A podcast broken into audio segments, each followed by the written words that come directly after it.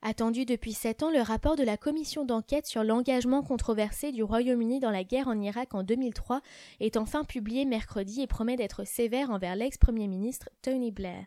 Les travaux de la commission Chilco, du nom de son président John Chilco, ont donné lieu à un rapport long de 2,6 millions de mots qui doit revenir sur les conditions de cette entrée en guerre décidée par Tony Blair en 2003.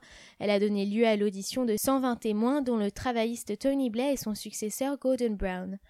Commandé en 2009, ce rapport qui devait initialement être rendu dans un délai d'un an est lui-même devenu controversé au fil des reports, poussant les familles excédées des soldats tués en Irak à fixer un ultimatum aux autorités sous réserve de poursuites judiciaires. Certains de ses proches comptent d'ailleurs boycotter la présentation du rapport dans un centre de conférence de Londres et manifester mercredi matin à partir de 9h à l'appel de la coalition Stop the War. Ce rapport ne va pas m'apporter de conclusion ou de réconfort, a déclaré à l'agence de presse britannique Janice Proctor, dont le fils Michael Trench a été tué en Irak en 2007 à l'âge de 18 ans. Tony Blair a envoyé 179 enfants à la boucherie. Il n'y a aucune justice, a-t-elle ajouté. Mr. Blair, chef du gouvernement britannique entre 1997 et 2007, est accusé d'avoir trompé sa population en affirmant que l'Irak possédait des armes de destruction massive, ce qui n'a jamais été avéré. Des dizaines de milliers d'Irakiens sont morts lors de la guerre et des violences interconfessionnelles qui ont suivi. Quelques 45 000 soldats britanniques ont participé à la guerre entre 2003 et 2009, dont 179 sont morts. Si nous sommes tombés sur des décisions ou des comportements qui méritent d'être critiqués, nous n'hésiterons pas à le faire, a affirmé mardi soir dans une déclaration publique John Chilco, même si l'objet de ses travaux n'est pas de dire si l'intervention en Irak a été légale.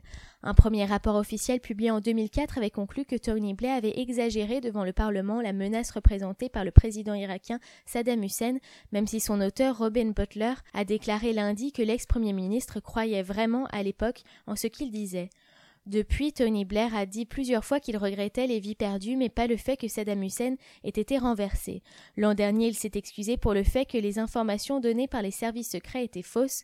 Plusieurs députés, à commencer par Alex Salmon du Parti national écossais, comptent se saisir du rapport Shilko pour lancer une procédure d'impeachment avec comme conséquence possible de le priver a posteriori de son titre de Premier ministre se fondant sur une loi utilisée pour la dernière fois en 1806 et considérée comme obsolète, l'initiative aurait surtout un caractère symbolique. L'équipement jugé insuffisant des troupes britanniques pourrait constituer un deuxième angle d'attaque pour les anti-Blair, dont le viseur notamment l'emploi de Land Rover au blindage trop léger pour résister aux engins explosifs, des cercueils sur roues disaient les soldats. Les avocats des familles de 29 des soldats morts en Irak ont indiqué qu'ils allaient éplucher le rapport. Il pourrait servir de base à une action en justice contre Blair, ses ministres ou le gouvernement en général, a déclaré le cabinet McHugh Partners à l'AFP. Le retard pris dans la publication du document s'explique d'abord par le droit de réponse accordé à toutes les personnes mises en cause et par la question de la déclassification de documents secrets, notamment les échanges entre Tony Blair et le président américain George W. Bush. L'intervention en Irak continue aujourd'hui à influer sur la politique britannique. Elle explique les fortes réticences du Royaume-Uni à s'engager militairement depuis et la question déchire régulièrement le Parti travailliste, dirigé actuellement par le pacifiste Jeremy Corbyn.